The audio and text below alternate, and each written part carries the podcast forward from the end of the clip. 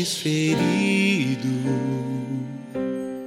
por minha causa, fostes moído pelas minhas iniquidades. O castigo que era para mim foi colocado sobre ti, e por tuas feridas eu fui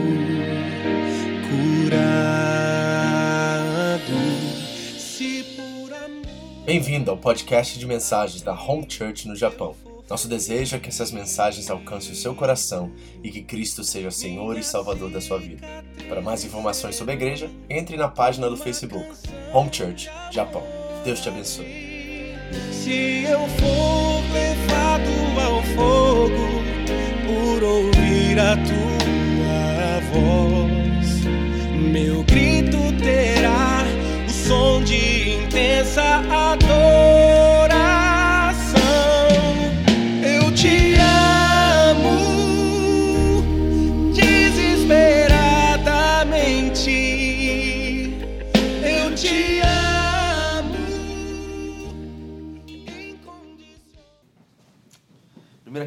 Aos Coríntios, capítulo 11, do 23 ao 34. Assim diz a palavra de Deus. 3, 2, 1. Pois recebi do Senhor o que também entreguei a vocês. Que o Senhor Jesus, na noite em que foi traído, tomou o pão e, tendo dado graças, partiu e disse: Isto é o meu corpo, que é dado em favor de vocês. Façam isso. Amém. Senhor, que as palavras meu, da minha boca e as meditações do meu coração sejam aceitáveis a Ti nesta manhã, Senhor, meu Senhor, minha rocha, meu resgatador. Te agradecemos, Senhor, em nome de Jesus. Amém. Pode sentar. Bom, semana passada nós iniciamos né, o capítulo, duas semanas atrás, e semana passada nós vimos o abuso dos coríntios em relação à ceia. A ceia era celebrada através de uma refeição plena, chamada da festa do agape ou da fraternidade, do amor. E essa festa era uma celebração, a qual, durante a festa, se celebrava o sangue e o corpo do Senhor Jesus Cristo. A questão é que os coríntios estavam fazendo acepção de pessoas, sendo imparciais. Os ricos estavam se embriagando, os pobres ficando com fome. E Paulo sugere que eles comem em casa, que eles venham para a, a ceia, a festa, conscientes do que estão fazendo, entendendo o propósito, entendendo a importância e o valor daquele momento. Agora, ele irá nos dar passos práticos para isso.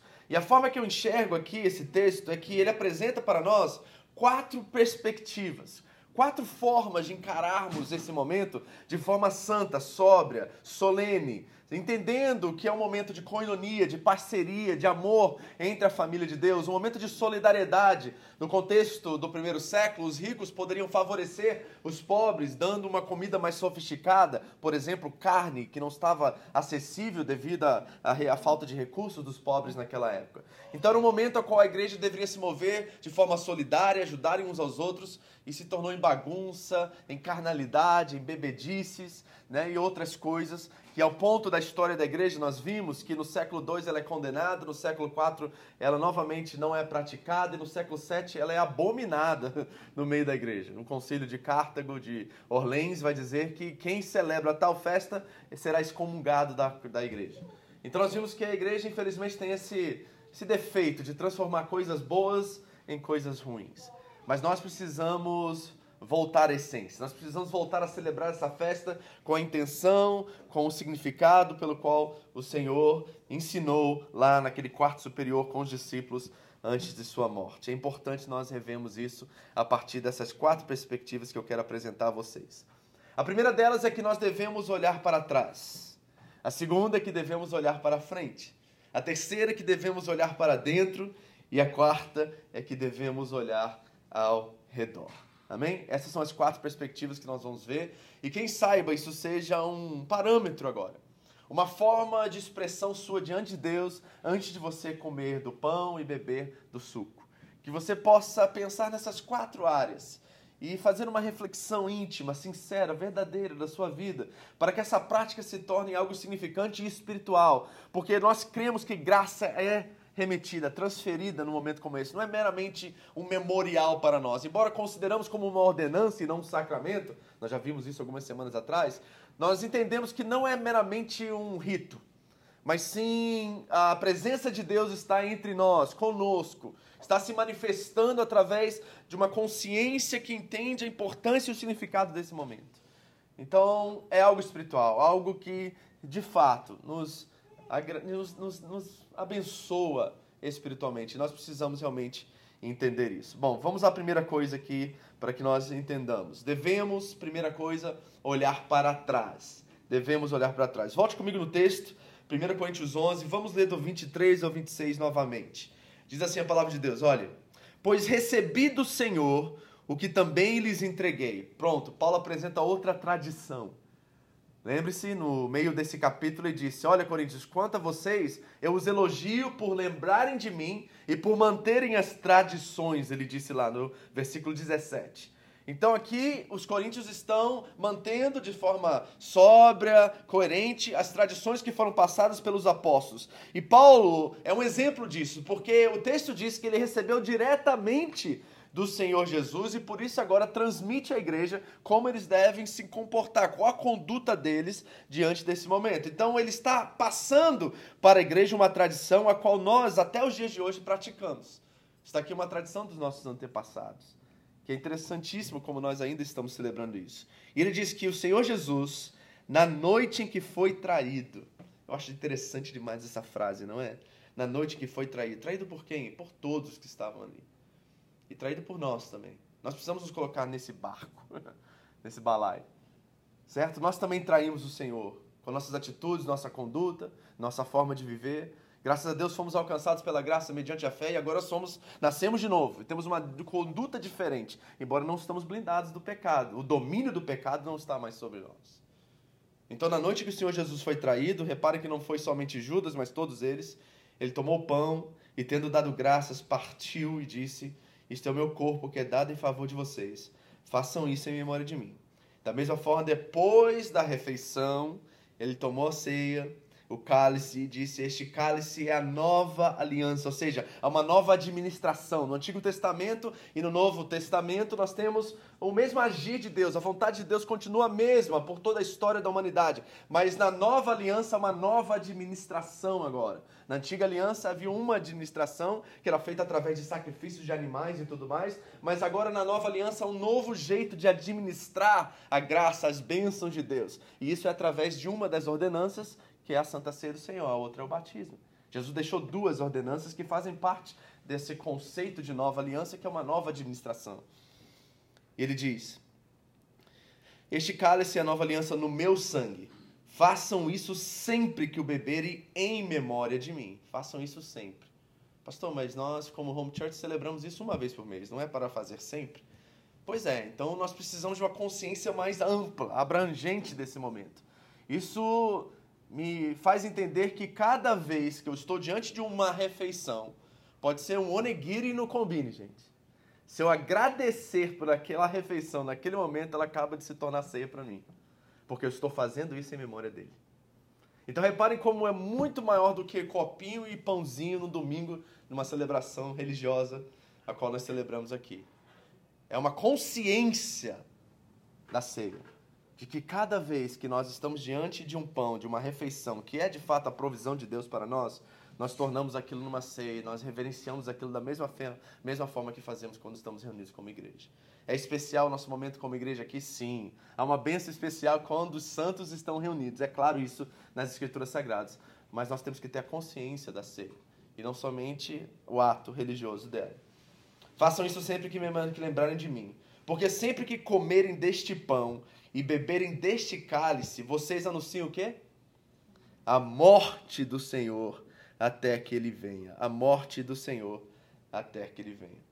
Não é interessante que Jesus deseja que nós lembremos da sua morte? Uma das coisas que nós não queremos fazer como seres humanos é lembrar da morte dos nossos entes queridos. Nós queremos apagar da memória esse momento, certo? Quando nós perdemos alguém a quem nós amamos, nós queremos esquecer que essas pessoas não estão mais entre nós. Nós não queremos ter a memória disso. É por isso, particularmente, queridos, que eu não gosto de ir a funeral, a, a velórios. Não gosto, tá? Não me convide para ir para velório. Quando eu tenho que fazer alguma cerimônia religiosa em velório, eu nem olho para o morto. Você pode achar engraçado isso, mas é uma coisa realmente minha, assim. Por quê? Porque eu entendi que eu não quero, de forma alguma, ter como última memória e última lembrança dessa pessoa ela num caixão. Eu quero lembrar dela sorrindo, eu quero lembrar dela em festa, eu quero lembrar os bons momentos que eu tive com ela. Então, para mim, a celebração de um velório é incoerente, porque não transmite para aqueles que estão ali presentes a vida dessa pessoa, mas o momento mais triste, talvez, da vida dela. Embora para nós cristãos a morte é uma transição, uma mudança de vizinhança, vamos dizer assim, mas eu quero ter na memória a alegria, os tempos bons que eu tive com essa pessoa. Então, eu não, se eu não tiver que participar, eu não participo de velórios. A pastora já anunciou para nós como família que ela não quer velório se ela for morrer. E eu já pedi para ela também, não faça velório, enterra logo esse negócio, estou com Cristo mesmo, estou nem preocupado com esse corpo aí agora, me enterra logo e eu quero que celebrem, eu quero uma festa no dia que eu morrer, ou no dia que Jesus voltar, nem vou precisar disso, mas eu quero uma festa, eu quero que lembrem com alegria desse momento. Mas é interessante que na fé cristã, nós sempre estamos, temos que estar sempre diante da morte de Cristo. Por quê? Porque o Evangelho está centrado na morte do nosso Senhor Jesus Cristo. Está centrado no que ele fez por nós. Não é a vida de Jesus, não são os ensinamentos de Jesus que salvam pecadores, é a sua morte. E por isso que ela precisa ser lembrada durante essa celebração. Eu gostaria muito de fazer a ceia com vocês todo domingo. Seria maravilhoso isso. Porque nós vamos lembrar do que ele fez por nós todos os domingos. Agora, nós precisamos pensar por que a morte é celebrada na fé cristã. Primeiro, precisamos entender por que ele morreu. Ele morreu pelos nossos pecados. Nós não podemos nos esquecer disso. Ele era um inocente que morreu pelos nossos pecados. Segundo, ele é nosso substituto. A morte que nós deveríamos morrer, ele morreu em nosso lugar. Me substituiu naquela cruz. Aquela cruz era minha e ele assumiu o meu lugar e se fez pecado por mim. Em 1 Coríntios capítulo 5, 21 diz que aquele que não tinha pecado se fez pecado por nós para que nele fôssemos feitos justiça de Deus. Ele é o nosso substituto. Mas não é só isso, ele é também meu resgatador. Marcos 10, 45 diz que Jesus não veio para ser servido, mas para servir e dar a sua vida em resgate de muitos. Ele pagou a minha dívida naquela cruz do Calvário. E por isso que a morte é central na fé cristã, porque remete ao fato que somos perdoados pelos nossos pecados através da morte do Cordeiro, que ele é o nosso substituto e ele pagou a nossa dívida, é nosso resgatador. Mas o interessante é que ele não era culpado pelo que ele fez. E como ele morreu, precisa também ser lembrado enquanto nós estamos diante desse memorial.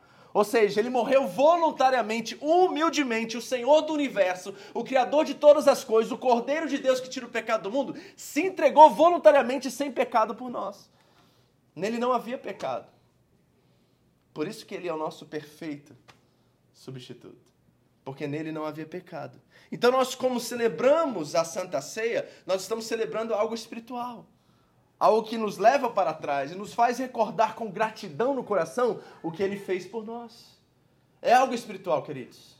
E nós não podemos nos esquecer disso. Não é simplesmente um memorial, não é meramente uma ordenança em obediência. Isso é muito importante, mas é algo que transmite graça, é algo espiritual, qual nós somos abençoados ao participarmos dessa comunhão.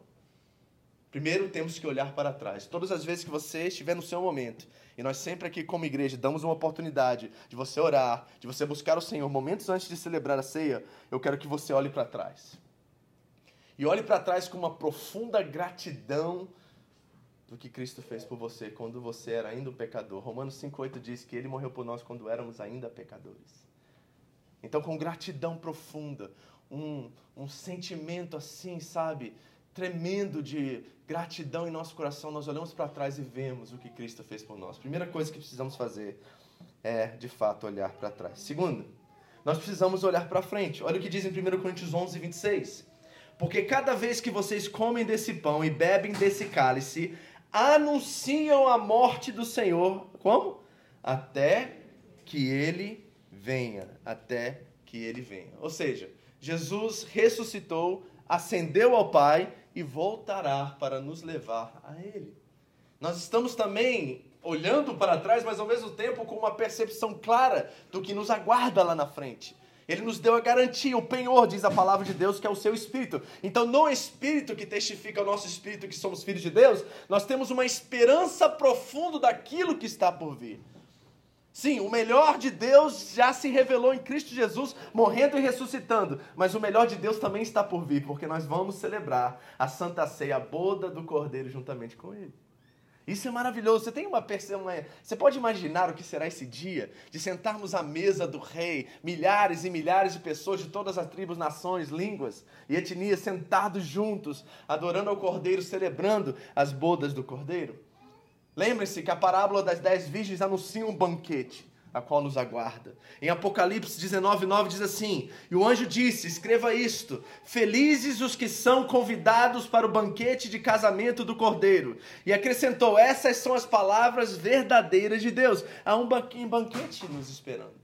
E por isso, quando nós estamos olhando para trás com gratidão e percebendo o que está na nossa frente, o que nós estamos fazendo ali é um ato de proclamação. Nós estamos proclamando que nós estaremos um dia sentado com Ele. Isso aqui é simplesmente o trailer do filme. A Santa Ceia, ao ser celebrada como igreja aqui, é simplesmente um, a primeira parte da história. A parte final, que conclui toda a história, será celebrada diante de uma mesa com Ele celebrando conosco, estando conosco. Eu não sei se isso é fato no Brasil, mas lá nos Estados Unidos tem algo muito interessante, e a Carol está nesse momento fazendo exatamente isso. E quando você irá celebrar um casamento, você manda os convites antecipadamente para as pessoas, e lá tem um cartãozinho já com selo, com endereço, com tudo, para você retornar confirmando a sua presença na festa. Por quê? Porque há gastos que as pessoas né, precisam cobrir dos alimentos, da comida e tudo mais. Então, quando você confirma, essa pessoa acrescenta mais um prato na, na festa, ela espera por você, já há garantia também que você levará um presente para ajudar a cobrir os custos. Então tem toda essa cultura em volta da festa de casamento que espera a confirmação de um convite. Posso dizer algo para vocês? Quando nós estamos aqui reunidos como igreja, celebrando a ceia, nós estamos escrevendo a nossa carta, colocando o selo e mandando de volta para Jesus. Me aguarde, estou chegando. Todas as vezes que você celebrar a ceia, você está mandando o RSVP, que chama nos Estados Unidos de volta para Jesus e falou assim: Senhor, estou aqui celebrando aqui agora, mas já está confirmada a minha presença na sua ceia. Ah, oh, gente, como é bom saber isso, né? Como é bom saber no tempo de pandemia que a gente não pode comer, já tem uma ceia preparada para a gente. Não é bom saber isso? Então é um olhar para frente, uma proclamação de algo tremendo, algo que palavras não podem descrever, que nós experimentaremos com o Cordeiro de Deus que tira o pecado do mundo. Olhar para trás com gratidão, olhar para frente como proclamação. Terceiro, devemos olhar para dentro. Vá comigo agora, versículos 27 e 28. Assim, quem come do pão ou bebe do cálice do Senhor indignamente é culpado de pecar contra o corpo e o sangue do Senhor. Portanto, examinem-se antes de comer do pão e beber do cálice. Olhar para dentro. Reparem que Paulo não disse que teríamos que estar ou ser dignos para participar, mas que deveríamos participar de forma digna. Vou repetir. Paulo não disse que teríamos que ser dignos para participar, mas que deveríamos participar de forma digna. O que, que isso significa? Primeiro, que nenhum de nós aqui merecemos estar nas bodas do Cordeiro, merecemos estar diante desses elementos. Nenhum de vocês mereceram. Ninguém aqui comprou, ninguém aqui conquistou, ninguém aqui, por desempenho, performance, conduta, comportamento, teve aceitação de Deus para essa festa. Nenhum de nós. Outra coisa, ela foi conquistada para nós e não por nós. Precisamos sempre lembrar disso. É um presente, é uma dádiva que Deus nos dá. E outra, nós fomos convidados à mesa do rei. E não tem uma parábola melhor para descrever isso do que a parábola do banquete. Quantos conhecem a parábola do banquete? Vamos ler juntos? Está lá em Mateus, no capítulo 22. Eu quero que você leia essa parábola porque ela nos anuncia certos parâmetros ao qual entendemos a nossa participação no banquete do Senhor, que é a Santa Ceia aqui agora e as bodas do Cordeiro lá na frente. Vamos olhar essa parábola, Mateus capítulo 22, versículo 14 em diante. Assim que você achar, diga amém. Diz assim a palavra de Deus, acompanhe comigo. Jesus lhes falou novamente por parábolas, dizendo: O reino dos céus é como um rei que preparou um banquete de casamento para o seu filho. Enviou seus servos aos que tinham sido convocados para o banquete, dizendo-lhes que viessem, mas eles não quiseram vir.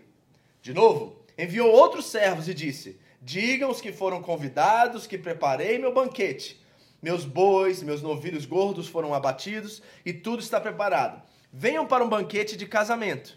Mas eles não lhe deram atenção e saíram, um para o seu campo, outro para os seus negócios, e os restantes, agarrando os servos, maltrataram-nos e os mataram. Param, param rapidinho aqui, parênteses. Quer ver outra coisa cultural que é importante você conhecer quando está lendo uma parábola como essa sobre uma festa de casamento ou uma, um banquete para um filho? No Oriente Médio, quando você convidava uma pessoa, você fazia dois convites. Você mandava o primeiro convite, como nos Estados Unidos. Você mandava o primeiro convite e perguntava: Você pode estar no dia tal, nessa hora tal, nesse lugar? E a pessoa diria sim ou não. Por quê? Porque água e comida são valores inestimáveis numa cultura oriental e no Oriente. Faltar água ou sobrar água é pecado, é maldição.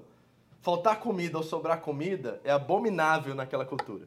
Então você dava o seu, a sua presença e aí depois de novo os servos ou as pessoas encaminhadas iam novamente confirmar a sua presença. Então quando você confirmar, você estava dando garantia que haveria comida e água suficiente para todos na festa. Sobrar ou, ou, ou ter água demais era desperdício isso era condicionado uma maldição. Então o que está acontecendo no banquete aqui é que eles já haviam dado a confirmação. O servo não está indo pela primeira vez convidá-los. Já havia confirmação deles e agora está simplesmente chamando eles para casa porque a comida estava pronta. E todos deram uma desculpa que não poderiam vir. Isso é descaso, falta de consideração. E algo considerado abominável naquela cultura. É claro que Jesus está falando sobre os profetas e os apóstolos aqui. E o povo é os judeus. Esse é o contexto da parábola, certo? Os fariseus, os religiosos estavam ouvindo Jesus e estão dizendo: peraí, mas que festa é essa que nós fomos convidados? Aí Jesus praticamente está dizendo assim: os profetas te chamaram para a festa e os apóstolos agora vão te chamar também. E vocês não estão querendo vir. É isso que está acontecendo aqui, ok? Voltando. Então eles maltrataram e mataram, e o rei ficou irado. E levando o seu exército, destruiu aqueles assassinos e queimou a cidade deles. Então disse a seus servos: O banquete do casamento está pronto mas os meus convidados não eram dignos.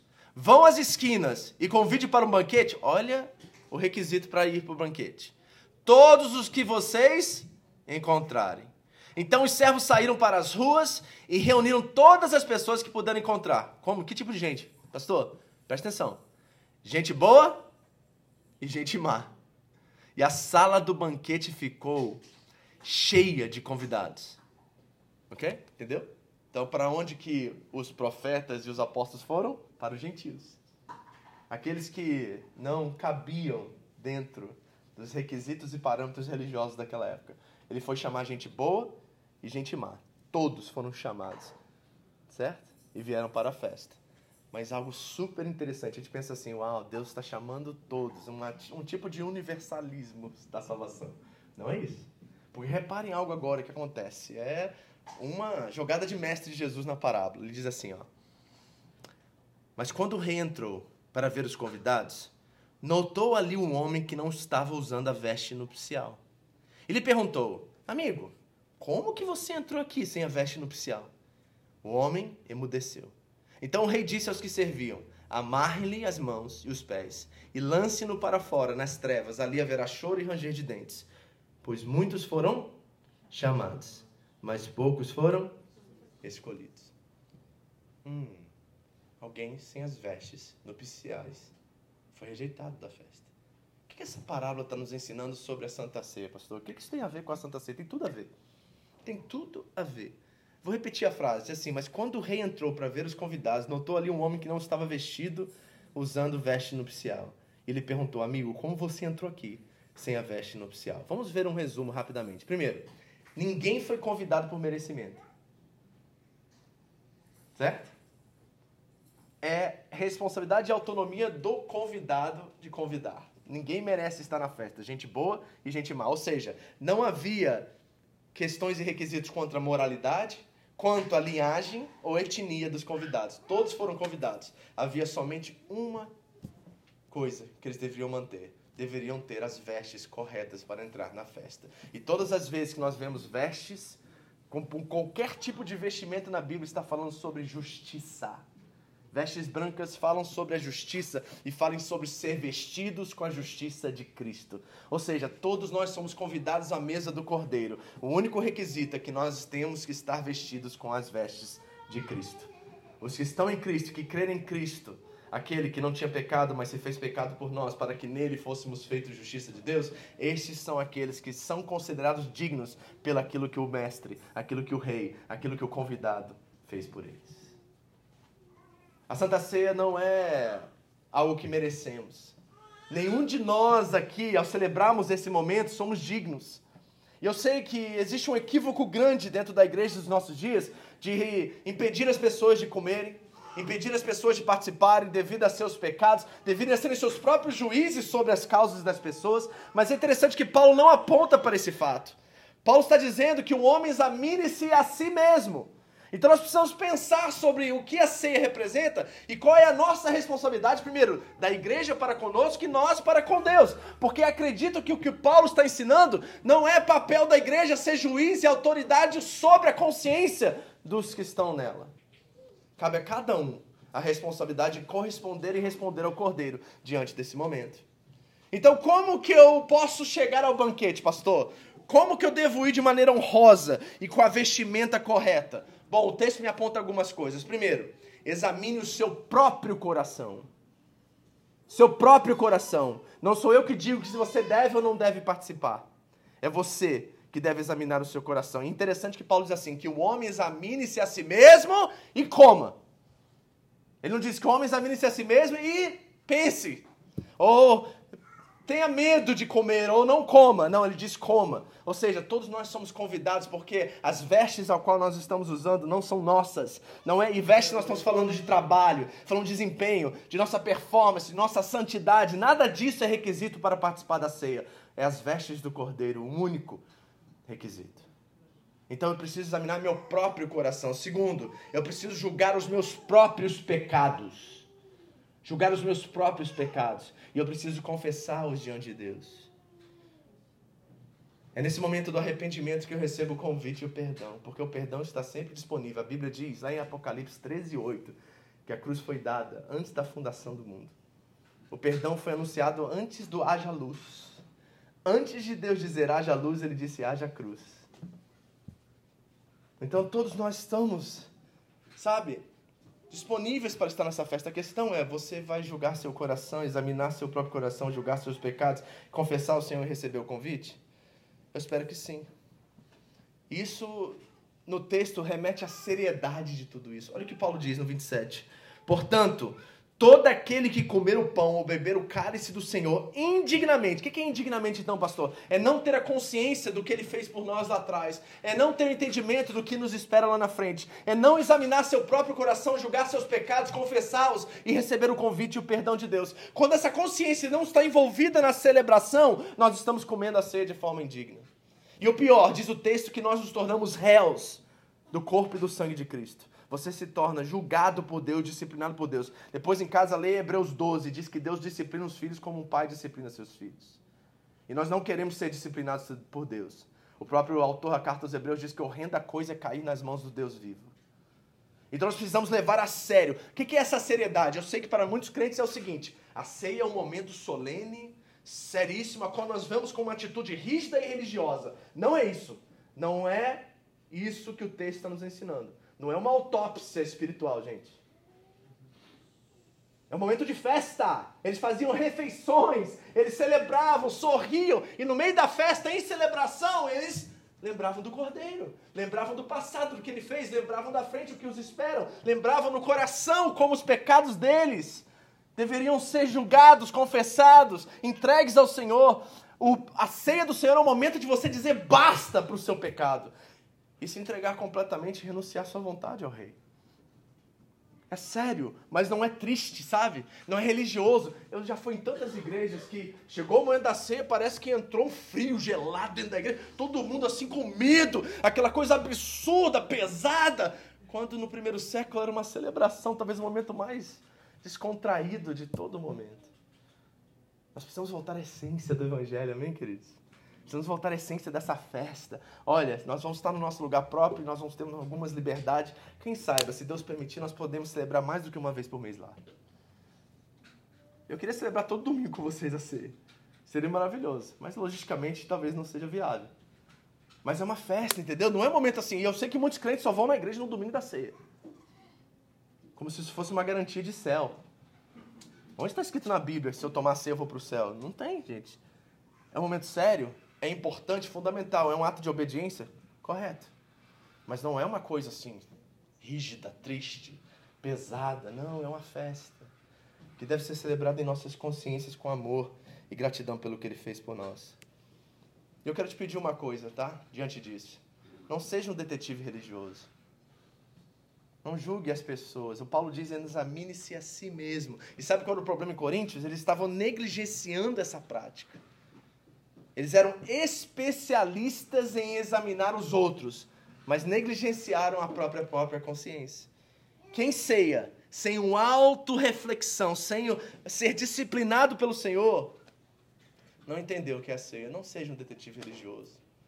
Quando você estiver diante desse momento, é você e Deus. Quem, é quem está do seu lado, no sentido assim, de querer ser juiz sobre as pessoas, sobre quem pode e quem não pode. Isso não cabe a você, isso cabe ao Senhor. E quem não tiver consciência, está comendo de forma indigna e será julgado pelo Senhor. O Paulo disse nesse texto que aqueles que comem indignamente, alguns ficaram enfermos e outros o quê? Dormiram. Dormir ali no texto é um eufemismo para morreram.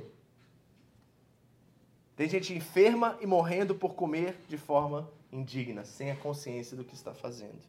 Não seja um detetive espiritual, amém? Em nome de Jesus, última coisa, devemos olhar ao redor.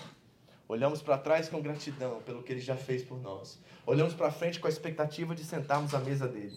Olhamos para dentro na forma de examinar nosso coração diante de Deus. E olhamos ao nosso redor agora. Leia o texto comigo, versículo 33 e 34. Portanto, meus irmãos, quando vocês se reunirem para comer, esperem uns pelos outros. Se alguém estiver com fome, come em casa, para que, quando vocês se reunirem, isso não resulte em condenação. Hum. É interessante isso que Paulo tem uma consciência comunitária no meio da ceia. Gente, eu comecei essa prática aqui no Japão, ó, isso não é coisa da home church, é coisa minha, tá? Da gente trocar o cálice naquele momento, devido ao entendimento que eu tive dessa passagem, que a ceia, ela tem mais a ver comigo e os meus relacionamentos com vocês do que com Deus. Deus deu aquilo para a igreja, e não a igreja está dando aquilo de volta para Deus. Então tem muito mais, a, muito mais a ver com nossos relacionamentos do que a nossa relação. Na verdade, é o que os teólogos chamam de cruciforme. É tanto vertical quanto horizontal. Ou seja, eu posso estar 100% com Deus, mas se eu não estou 100% com meu irmão, eu não estou 100% com Deus. Ela é comunitária a ceia. É isso que Paulo está dizendo. E olha, se isso é importante na questão da ceia, olha o texto comigo em Mateus 5:23. Está aqui na tela aqui, você pode ler. Diz assim, ó: "Portanto, se você estiver apresentando a sua oferta diante do altar, e ali se lembrar que seu irmão tem algo contra você, deixe sua oferta ali diante do altar e vá primeiro reconciliar-se com seu irmão, depois volte e apresente a sua oferta. Se isso é verdade, conta dinheiro, imagine quanta ceia. Então, quando nós não temos uma consciência comunitária ao redor desse momento, nós estamos comendo de forma indigna. Quando comemos a ceia sem a consciência e entendimento do que está participando, é comer de forma indigna. Se comer a ceia sem a percepção do nosso próximo e principalmente do nosso relacionamento com ele, é comer a ceia de forma indigna. Então, se eu estiver chateado, se eu estiver em dívida com alguém aqui, se eu estiver de mal, seja qual for a situação e circunstância, e eu comer esse cálice, eu comer dessa ceia, sem a reconciliação, eu estou comendo de forma indigna e vou ser disciplinado pelo Senhor por isso. E é ali que muitos morreram e outros ficaram enfermos. Tem condenação quando nós não comemos a ceia de forma consciente. Isso é perigoso, queridos. Então eu quero de novo enfatizar a importância disso. Essa frase do Weirdly eu achei sensacional. Ele diz assim, ó: a comunhão não deve ser um momento de autópsia espiritual e tristeza. Embora a confissão do pecado seja importante, deve ser um momento de ação de graças e alegre expectativa de ver o Senhor. Jesus deu graças, mesmo estando a sofrer e morrer, vamos agradecer também. É um momento de gratidão, não de tristeza. Não de essa coisa pesada, e eu será que eu posso, será que eu não posso? Não, ele fez por mim, ele pode por mim. E se ele já fez tudo o que eu preciso para essa reconciliação com Deus, o justo morreu pelos injustos para nos levar de volta a Deus. Se eu tenho a sã consciência disso, se eu entendo a importância, o valor, eu sou compromissado com essa verdade, eu sou aceito na mesa do Cordeiro. E digo mais, você precisa do que está na mesa do Cordeiro, para que mais graça seja dada a você para combater os pecados em suas vidas. Então eu quero que você pratique isso de agora em diante, como seu pastor. Primeiro, ao pegar o pão, a pegar o vinho na mão, que você lembre do que ele fez por você com gratidão. Primeira coisa, Senhor, obrigado por ter morrido pelos meus pecados. Obrigado por ser meu substituto no Calvário. Obrigado por ser meu resgatador e pagar minha dívida com Deus. Obrigado, Senhor, por ter aplacado a ira de Deus quanto a mim como pecador. Segundo, eu não vejo a hora de estar contigo, Senhor, e vendo o Senhor face a face naquele dia, Senhor. É com grande expectativa que eu faço essa proclamação. É o meu convite sendo escrito de volta ao Senhor, dizendo: Estou presente nessa ceia. Pode esperar por mim. Pode colocar um prato mais à mesa. Outro é um olhar para dentro e reconhecer que eu não sou merecedor. Reconhecer que eu sou um pecador miserável que depende da graça de Deus todos os dias. Senhor, é um momento sim de reflexão, de confissão de pecados, de julgarmos a nós mesmos diante de Deus. E por último, é primeiramente considerar quem está do meu lado e ao meu redor. Eu falo isso metaforicamente, não é só no domingo aqui, é sua família, é os colegas de trabalho que você trata bem ou trata mal, é você ter a concepção e a percepção de que nossos relacionamentos são importantes enquanto nós celebramos esse momento. Eu não posso estar de mal com meu irmão, eu não posso estar de mal com meu irmão e participar dessa ceia. Ah, pastor, então não vou participar esse domingo, eu estou de mal com alguém aqui na igreja. Misericórdia, meu irmão. Esse é o cristianismo que você entende. O Evangelho nos faz ensinar outra coisa, o que a pastora leu aqui. Nós precisamos entender que o nosso papel é ir na direção do nosso irmão e perdoar. Porque Cristo primeiramente perdoou. C.S. Lewis diz assim: nós devemos perdoar o indesculpável nas pessoas, porque Deus perdoa o indesculpável em nós. Está entendendo? Então é um momento de avaliarmos todas essas perspectivas e ao com a consciência no Senhor, porque Ele é fiel. E Ele já nos convidou à mesa. O banquete está pronto, igreja. Você vai comer? Você vai comer hoje? Você vai aceitar o convite ou você vai ser um daqueles que rejeitou o convite porque você tem muita coisa para fazer? Muitos negócios a buscar, muitos sonhos a buscar. O pão está à mesa. Coma. Em nome de Jesus. Eu te amo